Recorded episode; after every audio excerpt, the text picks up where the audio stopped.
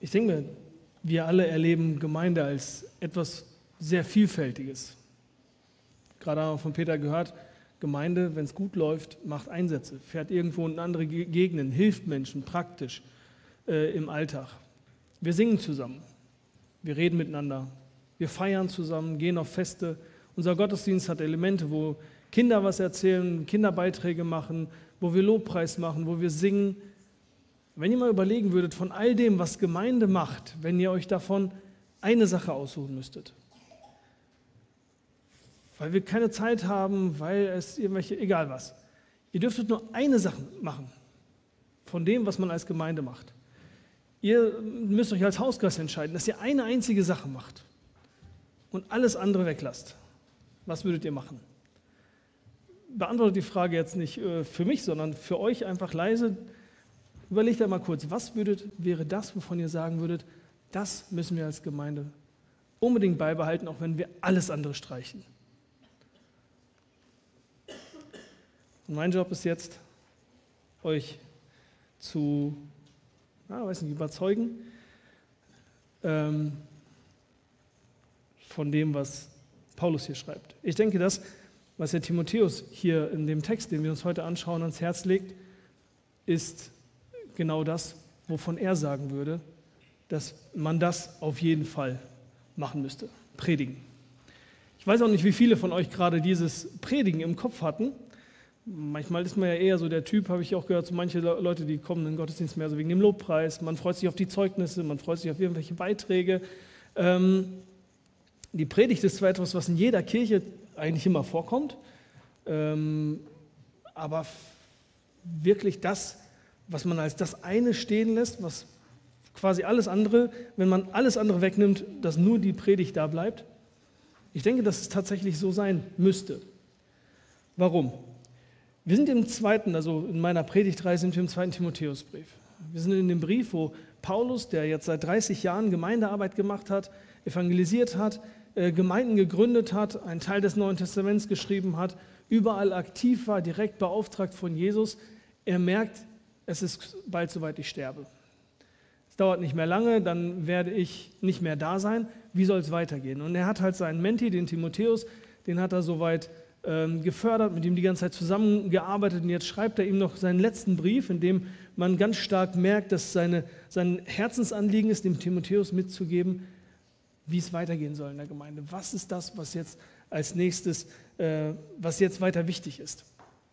Und in Kapitel 4, denke ich, kommt er so ein bisschen zum, zum Höhepunkt und zum Abschluss seiner ganzen Argumentation.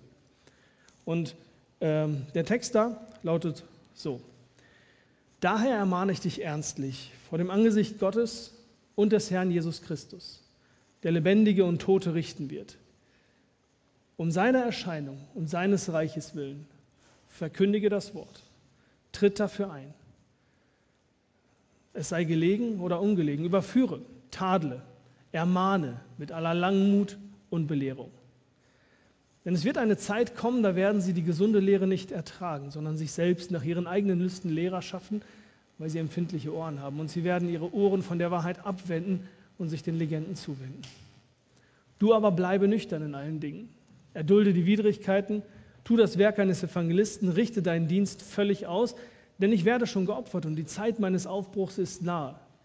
Ich habe den guten Kampf gekämpft, den Lauf vollendet, den Glauben bewahrt. Von nun an liegt für mich die Krone der Gerechtigkeit bereit, die mir der Herr, der gerechte Richter, an jenem Tag zuerkennen wird. Nicht aber mir allein, sondern auch allen, die seine Erscheinung liebgewonnen haben. Wenn man den Text ein bisschen genauer anschaut, merkt man so, ganz zentral sind im Prinzip zwei Aufforderungen, die Paulus dem Timotheus gibt. Wir werden uns die erste heute ein bisschen genauer angucken und die zweite, dafür werden wir heute keine Zeit mehr haben, das kommt dann in der nächsten Predigt. Diese erste Aufforderung finden wir in Vers 2. Verkündige das Wort. Besteht aus zwei Teilen. Ne? Er gibt ihm eine bestimmte Tätigkeit vor und sagt, Paulus, äh, Timotheus, das, was du machen sollst, ist, verkündige oder predige, äh, übersetzen andere. Verkündige. Und das zweite ist, er gibt ihm einen bestimmten Inhalt vor und sagt, verkündige das Wort. Und merken, beides ist hier wichtig. Warum? Weil er gleich im nächsten Text, hier in Vers 3, sagt, verkündige das Wort und dann sagt er, es wird Zeit kommen, da werden die Menschen die gesunde Lehre nicht ertragen. Also er sagt, es wird der Punkt kommen, wo, wenn du das Wort predigst, dir kein Mensch mehr zuhören wird. Sie werden sich Lehren reinziehen. Sie werden sich Predigten reinziehen. Sie werden nur einen Haufen anderer Leute hören, aber dich nicht hören wollen, wenn du das Wort, wenn du die gesunde Lehre predigst. Und auf der anderen Seite ist eben ganz klar dieser Befehl, verkündige.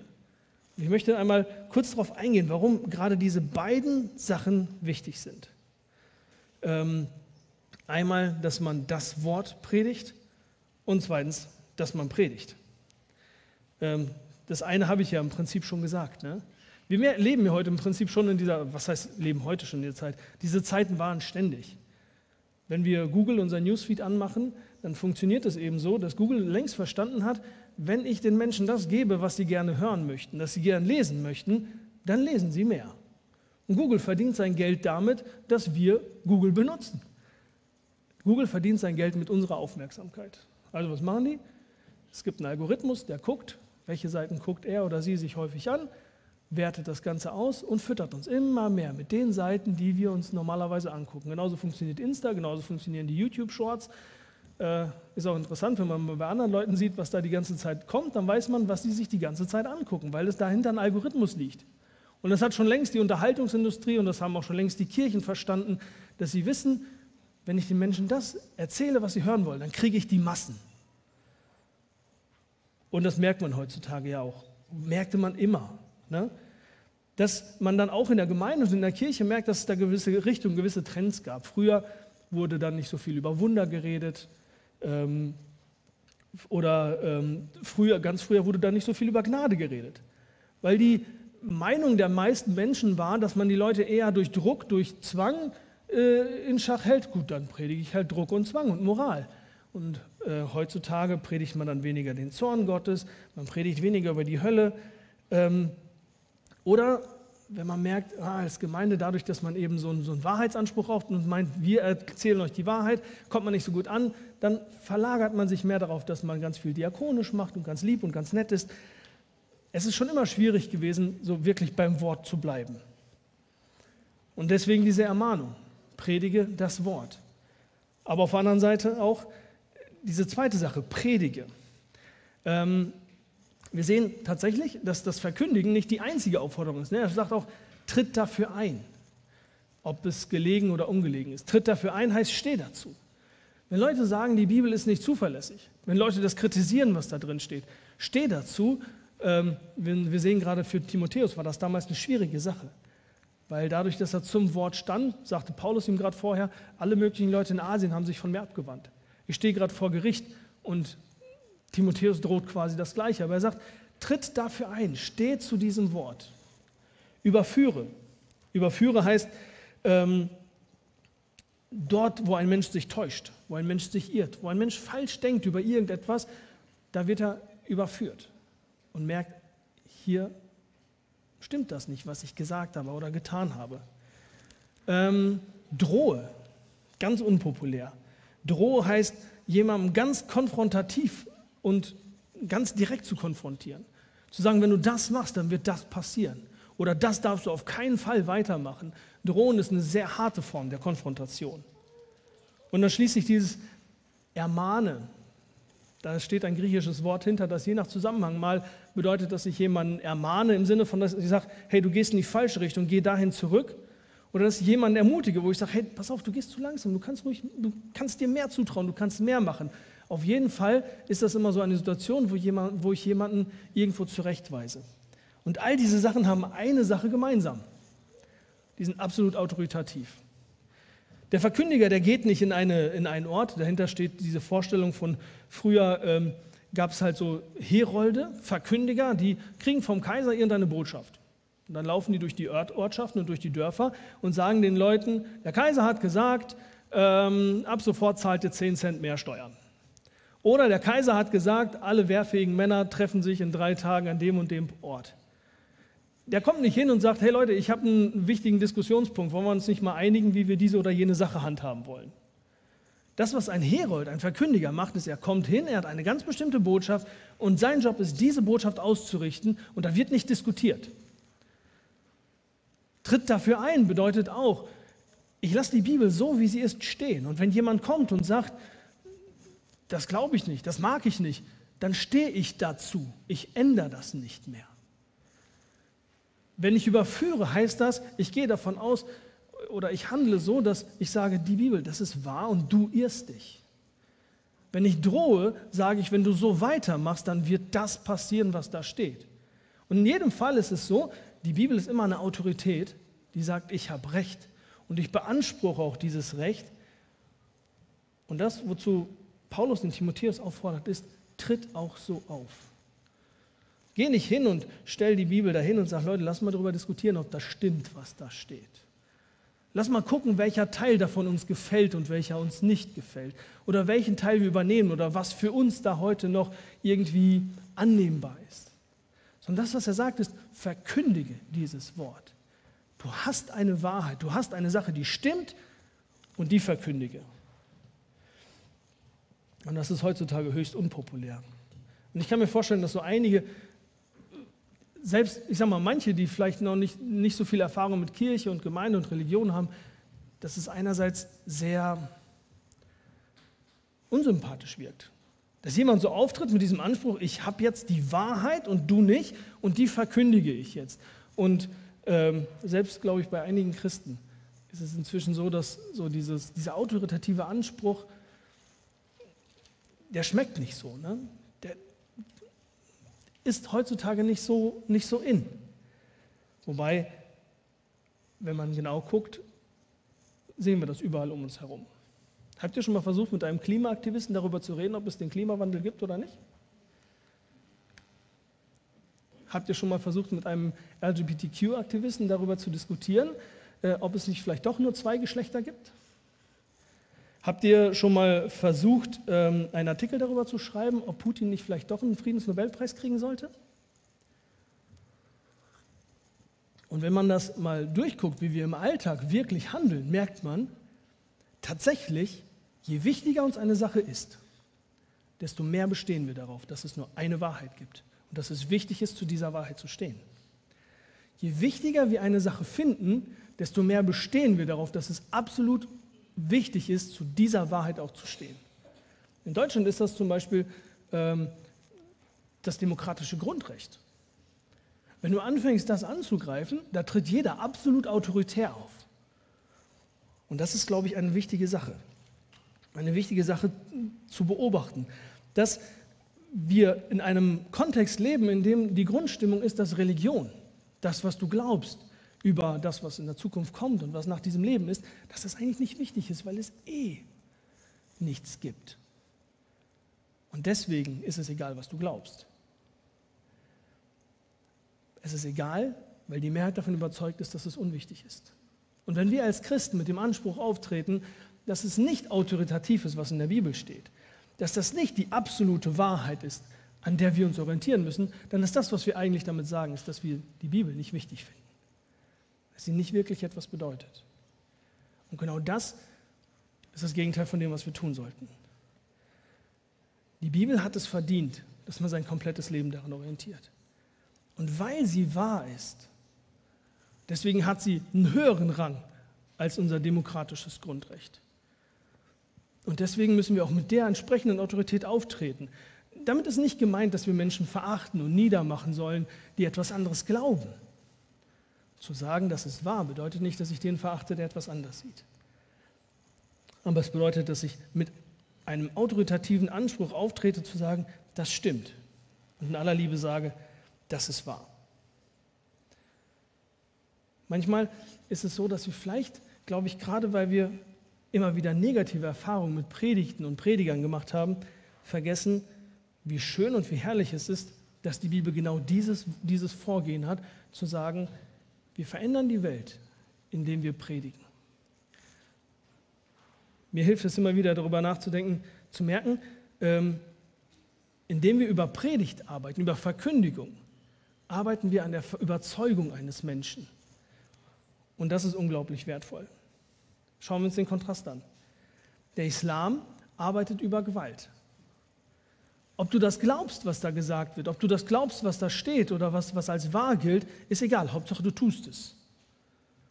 Und wenn du es nicht tust, dann wirst du quasi dazu gezwungen. So hat sich der Islam vermehrt, verbreitet. Der Kommunismus arbeitet über Umerziehungslager und genauso über Gewalt und Indoktrinierung. Da war man überzeugt von bestimmten Wahrheiten und man hat die Menschen damit total überfahren. Und das, was Gott uns ans Herz legt, ist, pass auf, steh zu der Wahrheit, die ich dir offenbart habe und sag es den Menschen. Und dann können sie sich damit auseinandersetzen. Sie können darüber nachdenken. Sie können es prüfen. Sie können ihre Meinung ändern. Sie, sie können die Augen geöffnet bekommen, es sehen und eine echte Überzeugung entwickeln. Und dazu gehört eben überführen. Sprich mit ihnen, diskutiert, zeig, wo das, was ich denke, nicht übereinstimmt mit dem, was die Realität ist und was, was, was die Bibel mir sagt. Drohungen können tatsächlich auch etwas sehr Gutes sein. Auch da, ich merke bei mir selbst immer, wenn ich den Text so gelesen habe, drohe. Uh, drohen fühlt sich irgendwie falsch an, aber eigentlich im Alltag auch nicht. Ne? Im Alltag merken wir, wenn die Drohung berechtigt ist, dann ist es eine sehr gute Sache. Wenn ich meinen Kindern sage, hey, pass auf, wenn du dieses Abi nicht gut machst, wirst du deinen Traumberuf nicht kriegen, dann ist das eine Drohung, aber sie ist wahr. Und deswegen hat sie eigentlich einen guten Zweck. Wenn ich meinen Kindern sage, geh nicht auf die Straße, wenn das Auto kommt, ballert es dich platt, dann bist du tot, da arbeite ich ganz viel mit Drohung. Ich arbeite damit, dass ich zeige, dass es hier einen berechtigten Grund gibt, Angst zu haben. Und manchmal arbeite ich in der Schule auch damit, dass ich zeige, es gibt einen berechtigten, zum, zum Beispiel in der Schule, ich sage, es gibt einen berechtigten Grund dafür, dass du dir jetzt Sorgen machst. Denn wenn du so weitermachst mit deiner Arbeit, kriegst du am Ende von mir eine 6, dann bleibst du sitzen. Kannst du machen, kannst du lassen, ist deine Entscheidung. Aber meine Drohung steht. Und diese Drohung hat in diesem Fall den Zweck, dem Menschen vor Augen zu führen, du stehst vor einer Entscheidung und deine Entscheidung wird Konsequenzen haben. Da kann er mitmachen, was er will. Aber an sich ist eine Drohung dann, wenn sie gerechtfertigt ist, gut. Das Problem ist, dass eben leider auch in der Gemeinde und in Predigten Menschen Drohungen eingesetzt haben, die einfach nicht stimmen. Angst machen mit Dingen, die nicht wahr sind. Ähm, zu viel Angst machen vor Dingen und dadurch halt Menschen manipulieren. Das Problem an der Sache ist aber nicht, dass man droht, sondern dass man falsch droht. Das Problem ist nicht, dass man überführt, sondern dass man vielleicht nicht die Wahrheit spricht. Und deswegen ist dieser Punkt so wichtig, dass Paulus sagt, verkündige das Wort der Punkt, an dem diese Aufforderung steht und fällt, ob sie gut ist oder schlecht ist, ist, ob ich eben das Wort verkündige, ob ich mit dem drohe, was wirklich passieren wird und was Gott wirklich sagt, oder ob ich meine ganzen menschlichen Vorstellungen, meine ganzen Irrtümer oder auch meine falschen Motivationen damit reinbringe. Aber nicht die Predigt ist das Problem, nicht die Drohung, nicht das Überführen. Das sind alles gute Sachen. Ein Problem wird es höchstens dann, wenn ich es nicht wenn ich es nicht richtig mache. Wenn ich nicht das Wort predige oder nicht die Wahrheit predige. Und ich glaube, das ist ein sehr wichtiger Punkt. Gerade wenn wir da sitzen vielleicht und wir haben richtig schlechte Erfahrungen mit Predigten gemacht oder schlechte Erfahrungen damit gemacht, dass Menschen uns gedroht haben. Dass wir uns vielleicht selber überprüfen müssen, was mache ich denn mit anderen? Die Drohung, meine Drohung gegenüber meinen Kindern, sind sie berechtigt? Das, wo ich versuche, Menschen von etwas zu überführen, ist das richtig? Stimmt das? Habe ich mich selbst an diesem Wort gemessen und mich selbst von diesem Wort korrigieren und zurechtbringen lassen? Aber wenn ich das habe, wenn das wahr ist, was ich verkündige, wenn das stimmt, was ich sage, wenn die Drohung berechtigt ist, die ich von mir gebe, dann ist das das Beste, was ich den Menschen tun kann. Und darum kämpft die Predigt. Sie kämpft darum, dass ein Mensch aus echter Überzeugung über wirkliche Wahrheit das tut, was er tut, weil er davon überzeugt ist. Und damit, glaube ich, geben wir Menschen ein wertvolles Geschenk. So habe ich das erlebt. Dass wenn man mich manipuliert und ich etwas machen muss, wo ich eigentlich nicht wirklich glaube, dass das richtig ist, oder etwas machen muss, wo ich nicht glaube, dass das wichtig ist, dann fällt es mir schwer. Aber wenn jemand mich überzeugt hat und ich weiß, dass das wichtig und das richtig und dass das gut ist, was ich tun soll, dann ist das eine ganz andere Motivation, eine ganz andere Ausgangslage. Man kann noch weitere Sachen hier erkennen. Verkündige das Wort auf diese verschiedenen Arten, indem ich dafür eintrete, indem ich Menschen überführe, indem ich mal drohe oder eben ermutige oder ermahne. Aber dann ähm, fällt auf, wie Paulus diesen, diese Aufforderung einleitet. Er kommt ja nicht einfach daher und sagt, hey Leute, ich hätte mal eine Idee, wie wäre es mit Timotheus, versuch's mal mit ein bisschen mehr Predigt. Ja, mal Lobpreis ein bisschen weniger, Predigt ein bisschen mehr, dann wird es vielleicht laufen in der Gemeinde. Tut er nicht. Das, was er tut, ist, er sagt, ich ermahne dich, oh Mann, das kann, kann man nicht lesen, also mache ich wieder zurück. Ich ermahne dich ernstlich. Also er fängt an und sagt, Timotheus, das, was ich jetzt sage, ist mir echt wichtig. Aber dann legt er noch einen drauf. Ich ermahne dich ernstlich vor dem Angesicht Gottes und des Herrn Jesus Christus. Also ein zweiter Punkt. Timotheus, stell dir vor, Jesus und Gott stehen daneben, sehen jetzt, wie du das liest. Stell dir vor, sie nicken. Sie sind absolut dafür. Sie stehen hundertprozentig hinter dem, was ich dir jetzt sage. Also er nimmt quasi die größte Autorität, die er in Anspruch nehmen kann, nimmt er in Anspruch. Und dann kommt noch weiter den Herrn Jesus Christus, der Lebendige und Tote richten wird und um seiner Erscheinung und um seines Reiches willen. Also er zieht nochmal ein Register mehr und sagt, Timotheus, führ dir vor Augen, es wird der Punkt kommen, da wird Jesus erscheinen und alles, was du glaubst, was jetzt wertvoll ist und was wichtig ist und alle, die jetzt Macht haben und alle, die jetzt Einfluss haben, all das wird dann keine Bedeutung mehr haben. Dann wird er erscheinen und er wird der offensichtliche Herrscher der Welt sein. Er wird bestimmen, was richtig und was falsch ist. Und jeder wird erkennen und sehen, ob das er Gott ist, egal ob er jetzt dran glaubt oder nicht. Und dann wird der Punkt kommen, wo jeder einzelne Mensch vor ihn treten wird und er wird ihn richten. Und er wird beurteilen, was aus seinem Leben passiert. Führ dir das vor Augen und dann sagt er, predige. Es ist nicht nur ein Vorschlag, irgendwas, was man machen kann. Paulus zieht das, die dicksten Register, die er ziehen kann, um deutlich zu machen, ähm, das ist echt, das ist mir richtig wichtig. Und wir würden nicht so richtig verstehen, was er meint, wenn wir uns nicht vor Augen führen, worauf, worauf es in diesem Gericht ankommt. In Vers 8 schreibt Paulus über seine eigene Perspektive auf das Gericht und sagt, von nun an liegt für mich die Krone der Gerechtigkeit bereit, die mir der Herr, der gerechte Richter, an jedem Tag zuerkennen wird und nicht nur mir allein, sondern allen, die seine Erscheinung liebgewonnen haben. Was meint er damit? Oder was sagt er damit? Müssen wir genau auf die Worte achten. Ähm, Paulus erwartet nicht einfach nur einen Freispruch. Er sagt nicht, ich werde irgendwie durch das Gericht durchkommen. Sondern er sagt, wenn dieses Gericht ist, werde ich als derjenige dastehen, der eine Krone kriegt. Ich werde da stehen, Jesus wird kommen, wird mir eine Krone aufsetzen, wird mich, wird mich ehren, wird mich loben. Und nicht nur mich, sondern noch ganz viele andere. Worauf kommt es an? Die, die seine Erscheinung liebgewonnen haben. Ist auch interessant. Da steht nicht die, die geglaubt haben. Da steht nicht die, die das Gesetz erfüllt haben. Da steht nicht die, die in der Kirche waren, die mal getauft wurden, die regelmäßig in der Jungschar waren, ähm, die in der Gemeinde waren. Da steht die, die seine Erscheinung liebgewonnen haben. Sprich, diejenigen, die, wenn sie daran denken, dass Jesus wiederkommt und das sichtbar wird, dass er wirklich, dass es ihn wirklich gibt, die darüber jubeln die sich freuen, die diese Erscheinung lieben. Warum nimmt Paulus ausgerechnet dieses Kriterium? Warum nicht diejenigen, die glauben? Ich denke mal, das wird ein bisschen deutlich, wenn wir uns vor Augen führen, worum es in diesem Gericht geht. Und wenn wir uns vor Augen führen, warum Gott überhaupt die Menschen richtet. Oft hat man das Gefühl, wenn man mit Menschen redet, dass viele so den Eindruck haben, okay, in diesem Gericht oder wenn Gott Menschen richtet und wenn Gott zornig über Sünde ist, dann geht es irgendwie so ein bisschen darum, wie bei so einem Mann, der sauer ist, weil seine Frau sein Auto kaputt gefahren hat. Oder weil sie ständig alle Gläser zerdeppert. Oder zu viel Geld ausgibt, das Budget überzieht. Oder, ähm, keine Ahnung, ihre Karriere, äh, nein, das ist ein anderer Also irgendwie sowas, er macht irgendwas, was ihm nicht gefällt und dann ist er sauer und schmeißt sie raus. So hat man manchmal das Gefühl, dass Gott dasteht, dass ihm irgendwie was nicht gefällt, weil wir nicht alles ganz richtig machen, weil wir manchmal auch Fehler machen.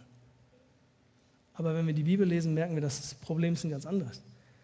Neulich rief mich mein, äh, habe ich mit meinem äh, Neffen geschrieben, der liest gerade das Alte Testament und sagte, boah, das ist ja voll krass, wie Gott hier abgeht. Und ich so, ja, ähm, was ist denn so dein Eindruck? Äh, dass Gott so äh, streng ist? Nee, die Menschen sind so furchtbar. Also, dass es mit denen noch aushält. Und wenn man sich das so durchliest, was lässt er denn einem Abraham alles durchgehen? Einem Mose, was lässt er dem alles durchgehen? Einem David. Trotzdem führt er eine Beziehung mit denen. Also wenn Gott so, so kleinlich wäre, dass er ständig jemanden, jemanden sofort ausradiert, sobald er irgendwas falsch macht, wären wir alle nicht mehr. Entschuldigung. Um in dem Bild zu bleiben, wenn man die Bibel zu Ende liest, ist das Problem nicht, dass wir Gottes Regeln nicht mögen. Das Problem von uns Menschen ist, dass wir Gott nicht mögen. Es ist eben nicht so, dass Gott, äh, um in diesem Bild von dem, von dem Mann und der Frau zu bleiben, dass der Mann seine Frau rausschmeißt, weil sie das Auto kaputt gefahren hat. Er schmeißt sie raus, weil sie mit dem Nachbarn im Wohnzimmer rumgeknutscht hat. Das ist der Punkt. Der Punkt, an dem eine Beziehung gar keinen Sinn macht, sie weiterzuführen. Nicht, weil wir Gottes Regeln abgelehnt haben, sondern weil wir ihn selbst abgelehnt haben. Deswegen ist Gott zornig. Und er beschreibt das im Römerbrief, können wir es nachlesen. Das Problem ist die Vertauschung des Geschöpfs mit dem Schöpfer. Anstatt Gott zu lieben, anstatt ihm zu vertrauen, anstatt mit ihm zu leben, hat der Mensch an diese Stelle das Geschöpf gesetzt und gesagt, ich vertraue nicht Gott, ich vertraue der Wissenschaft. Ich vertraue mir selbst. Ich vertraue meinem Geld. Und das, was für mich das Wertvollste und das Größte und das Wichtigste ist, ist nicht der Schöpfer dieser Welt, der mir alles gibt, was ich brauche, sondern ist das, was der Schöpfer mir gegeben hat, ist eben dieses Geld, ist eben meine Karriere oder bin ich selbst oder ist meine Frau oder sind meine Kinder. Das ist das Kernproblem. Es ist nicht, dass man mal ein paar Regeln gebrochen hat, sondern dass man Gott selbst ablehnt. Und hier hilft auch keine Moral mehr. Die Bibel beschreibt unseren Zustand so, dass sie sagt, in dieser Verkehrung, dieser Abkehr von Gott sind wir so tief gefangen drin, in diesem, in diesem Irrtum und in dieser Verblendung, dass wir sind wie tot. Unfähig, uns noch einmal umzudrehen, unfähig, diesen Gott auch wieder anzugucken und diesen Gott wieder zu lieben. Und deswegen hat Gott eigentlich nur zwei Möglichkeiten. Es macht keinen Sinn, einen Himmel und eine herrliche Welt zu schaffen, wo man alle Menschen reinholt, die Gott, den Schöpfer dieser Welt, nicht wollen. Das Problem, das Gott lösen muss, ist, dass wir ihn wieder lieben, dass wir ihn wieder wollen, dass wir uns ihm wieder zuwenden. Und darum geht es in der Bibel, wie Gott das hinkriegt. Das Problem ist nicht nur juristisch, dass wir Schuld haben, das Problem ist, dass auch unser Herz von ihm abgekehrt ist und wieder zurückgekehrt werden muss zu ihm. Und deswegen ist Gottes Lösung auch nicht nur, dass er Schuld vergibt. Dass er unsere Schuld vergibt, ist nur ein Mittel dazu, dass er noch einen Schritt weitergehen kann. Dass er in unser Herz einzieht und dass er uns verändert. Und diesen Prozess beschreibt die Bibel als einen Prozess, wo man vom, vom Leben zum Tod durchgeht. Tatsächlich ist das nicht die einzige Stelle, wo die Geretteten immer als diejenigen beschrieben werden, die Gott lieben. Zum Beispiel in 2. Korinther 4, Vers 6 heißt es, Gott, der dem Licht gebot, aus der Finsternis hervorzuleuchten, hat es in unseren Herzen Licht werden lassen, damit wir erleuchtet werden mit der Erkenntnis der Herrlichkeit Gottes im Angesicht Jesu Christi. Das Bild, das Paulus hier nimmt, ist so wie in einer totalen Dunkelheit plötzlich Licht aufleuchtet und man sieht das, was da ist, so wie es wirklich ist, war es bei mir. Plötzlich leuchtete es auf und ich sah, als ich Jesus anschaute, dass Gott wirklich herrlich ist. Und das ist eigentlich nur ein anderer Ausdruck dafür zu merken, ich habe mich neu verliebt. Ich habe erkannt, dass er wirklich liebenswert ist, dass er wirklich herrlich ist. Oder in Römer 8, äh, Vers 28, wir wissen, dass denen, die Gott lieben, alle Dinge zum Besten dienen. Denen, die nach seinem Vorsatz berufen sind. Denen, die zu Gott gehören, die, die Gott lieben, ist gleichgesetzt. Oder 1. Petrus 1, Vers 8, ganz selbstverständlich sagt Petrus zu der ganzen Gemeinde, ihn liebt ihr, obwohl ihr ihn nicht gesehen habt. Und es geht um Jesus. Also quasi die Geretteten sind immer diejenigen, die Gott lieben. Weil der Rettungsprozess eben nicht einfach nur ist, dass ich Gott vertraue und dann irgendwie ihn eigentlich doch nicht mag. Sondern gerettet ist man dann, wenn man Gott vertraut. Und dann tut er das Wunder in unserem Herzen, dass er uns quasi von den Toten auferweckt, dass er uns diese Liebe in uns neu schafft. Und wie macht er das? Durch die Predigt. Gerade in 1. Petrus schreibt er, ihr seid wiedergeboren, also wieder dieses Bild. Jemand war nicht da und kommt in die Existenz oder eben jemand war tot und wird wieder zum Leben erweckt. Ihr wart wiedergeboren, nicht aus vergänglichem, sondern aus unvergänglichem Samen durch das lebendige Wort Gottes, das in Ewigkeit bleibt. Das Wort ist das, was die Kraft hatte, dieses neue Leben zu schaffen. Oder Römer 10, Vers 17, der Glaube kommt aus der Verkündigung. Die Verkündigung durch das Wort Gottes. Glaube ist das, was uns rettet. 1. Äh, Korinther 1, 21. Weil die Welt durch ihre Weisheit Gott in seiner Weisheit nicht erkannte, gefiel es Gott durch die Torheit der Verkündigung diejenigen zu retten, Verkündigung diejenigen zu retten, die, die glauben. Sprich, was Paulus hier argumentiert, ist einfach, man könnte sich alle möglichen Methoden überlegen, wie, man, äh, wie Menschen gerettet werden. Aber Gott hat gesagt, nee, ich möchte, dass es so läuft. Es wird gepredigt, das Wort wird gepredigt und dann entscheidet sich. Dort, wo Gottes Wort gepredigt ist, da arbeite ich. Und da wird dieses Wort zur Kraft. Markus 16, Vers 15, deswegen sagte Jesus, geht hin in alle Welt und verkündigt dieses Evangelium der ganzen Schöpfung. Das war Jesu zentraler Auftrag an die Gemeinde. Denn das, was hier passieren muss, ist ein Wunder. Das, was hier passieren muss, ist mehr als Gruppendynamik. Es ist mehr, als dass ich einen Menschen überzeuge, sein Leben zu ändern. Das ist mehr, als dass ich Menschen ein Lebenskonzept oder eine Idee davon mitbringe. Das, was hier passieren muss, ist ein Wunder in ihrem Herzen, dass sie Gott anfangen zu lieben.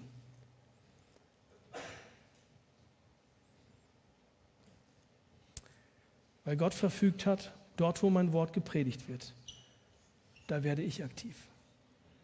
Und das finde ich ist eine herrliche Sache. Denn wenn wir uns das mal zu Ende überlegen, ich mache nicht die Botschaft. Ich muss sie nur entdecken. Ich muss sie nur kennenlernen. Ich muss es mir nicht ausdenken. Ich muss die Welt nicht verstehen. Ich muss nicht alles begriffen haben.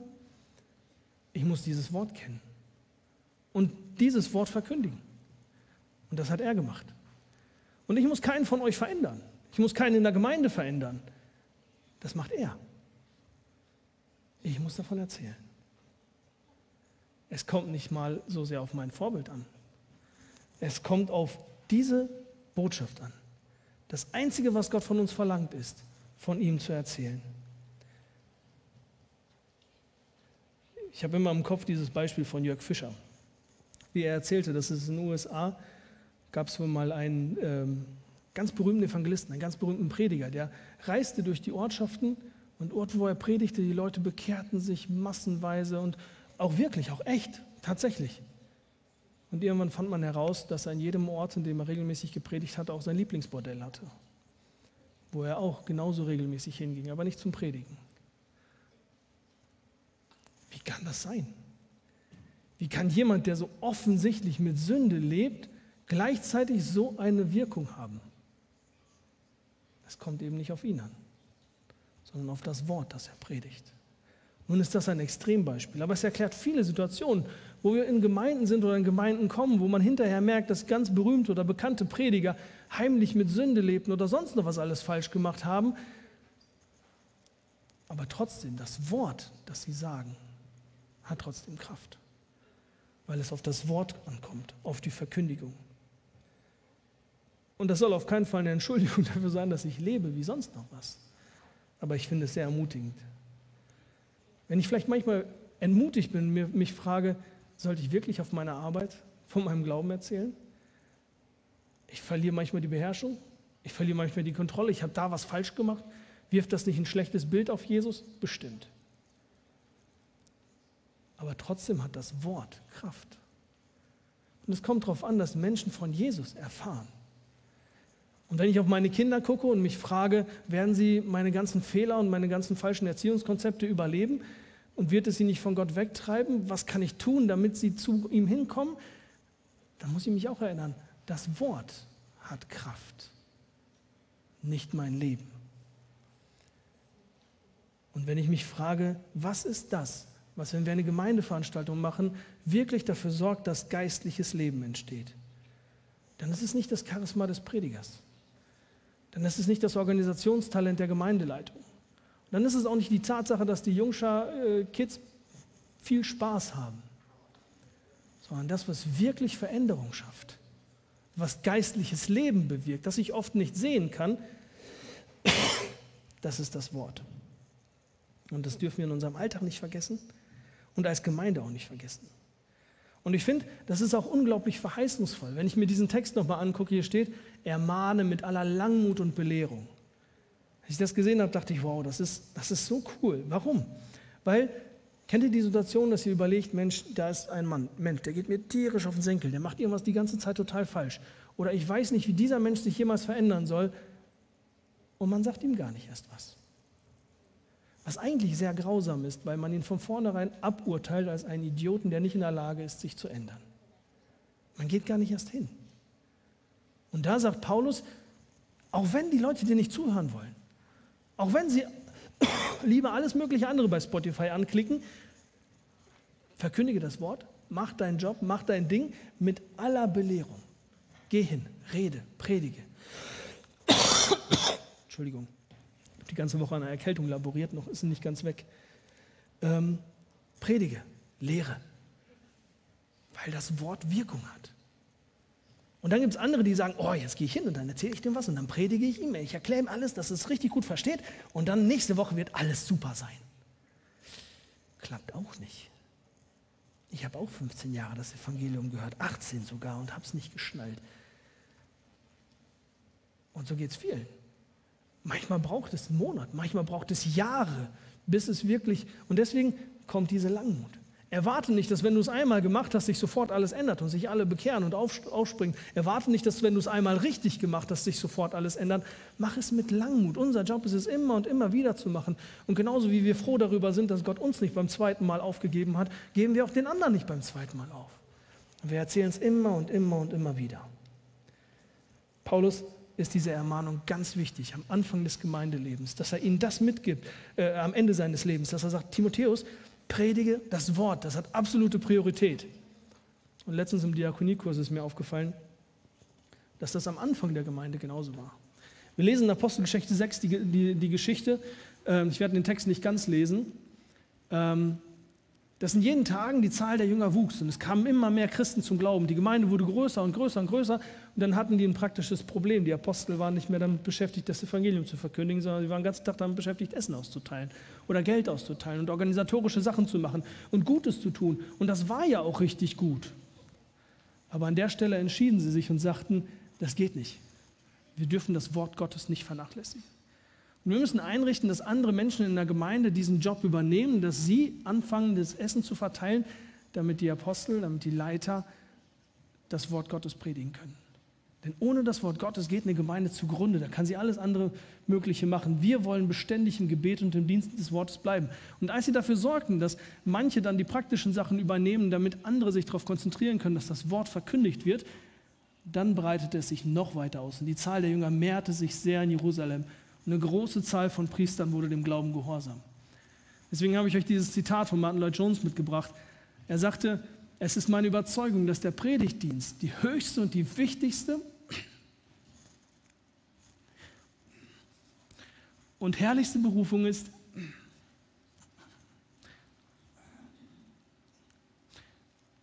zu der jemand je berufen werden kann. Wenn man dem noch was hinzufügen will, dann würde ich ohne jegliches Zögern sagen, dass das größte und dringendste Bedürfnis in der christlichen Kirche unserer Tage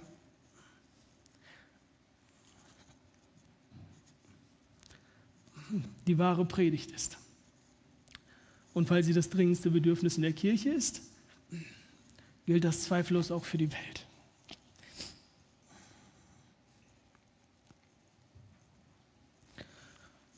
Und man darf da nicht aus den Augen verlieren, dass wir alle das auf unterschiedliche Art und Weise machen. Da ist jetzt klar, dieser Text geht an Timotheus. Timotheus war der Lehrer und der Prediger in der Gemeinde. Aber es hilft, wenn wir, glaube ich, das als ein bisschen organischer verstehen. Und da fand ich Tim Keller ganz hilfreich. Er sagte, ähm, eigentlich gibt es ganz unterschiedliche Levels in der Gemeinde, in der wir diese Verkündigung machen. Das erste Level ist der Alltag, wo wir uns alle ständig begegnen wo wir miteinander reden, wir sitzen, grillen zusammen und merken, boah, der eine hat ein richtiges Problem, er kommt gerade nicht mit seiner Arbeitsbelastung klar. Und dann kann ich ihm vielleicht in dem Moment verkündigen, wie Gottes Vorstellung von einer guten Work-Life-Balance ist. Ich kann es einfach im Gespräch machen und ihn überführen. Und dann merke ich vielleicht, mein Ehepartner kommt mit dieser oder an, anderen Sachen nicht klar und ich rede mit ihm.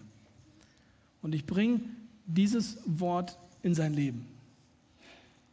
Und dann gibt es das andere Level. Viele Zwischenbereiche, wo wir in der Gemeinde zum Beispiel in kleinen Gruppen arbeiten, wo wir uns als Hauskreise treffen, wo wir ähm, uns gegenseitig ermahnen, uns auf, aufbauen, die Bibel lesen, wo ich vielleicht wirklich Seelsorge mache, wo ich Artikel im Internet schreibe, wo ich Bücher schreibe und wo ich die Möglichkeit nutze, immer einige Leute zu erreichen. Und dann gibt es halt das andere Level. Das ist die Predigt im Gottesdienst. Ähm, die Lehre in der Bibelstunde. Und ich finde dieses Bild vom Blutkreislauf ganz nützlich. Es ist unglaublich wichtig, dass das Blut am Ende in jeder einzelnen Zelle ankommt. Und deswegen braucht es ganz feine Kapillarnetze, wo wirklich Zelle mit Zelle in Kontakt kommt und das Blut auf, kleinster, e, äh, auf, auf feinster Ebene quasi äh, in die Zelle übergeben wird.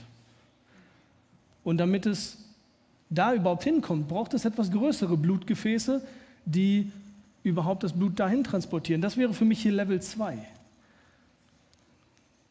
Hauskreise, Kleingruppen, Bücher. Und dann gibt es halt die ganz großen äh, Blutgefäße, das Herz und die ähm, ganz zentralen, die Aorta. Und das ist Level 3. Aber das eine steht und fällt mit dem anderen.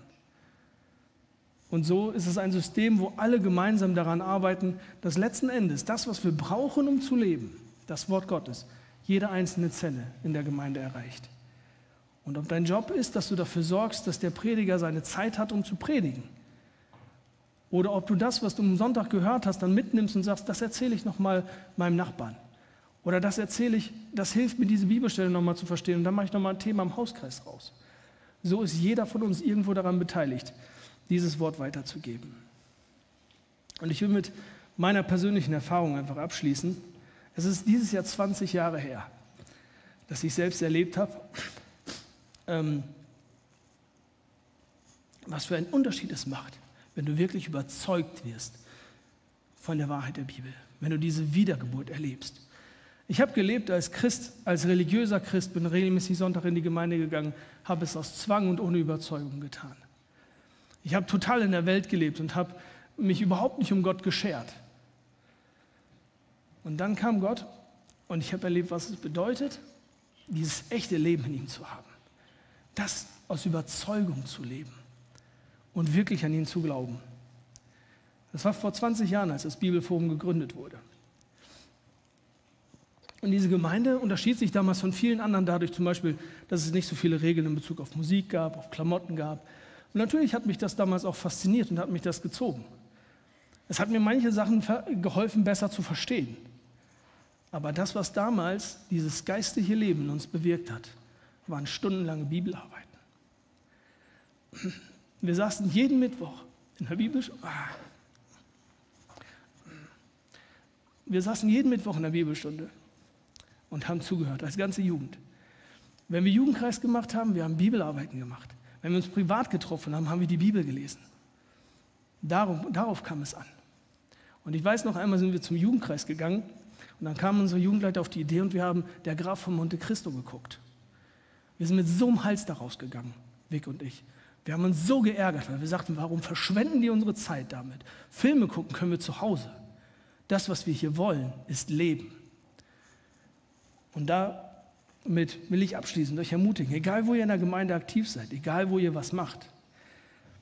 Spaß ist wichtig, gute Musik ist wichtig, es ist alles cool, alles hat seinen Platz. Aber das Wichtigste, das, was Leben schafft, das, was dafür sorgt, dass Menschen wirklich für dieses Gericht am Ende bereit sind und Gott lieben, das ist das Wort. Und deswegen lass uns das predigen. Amen.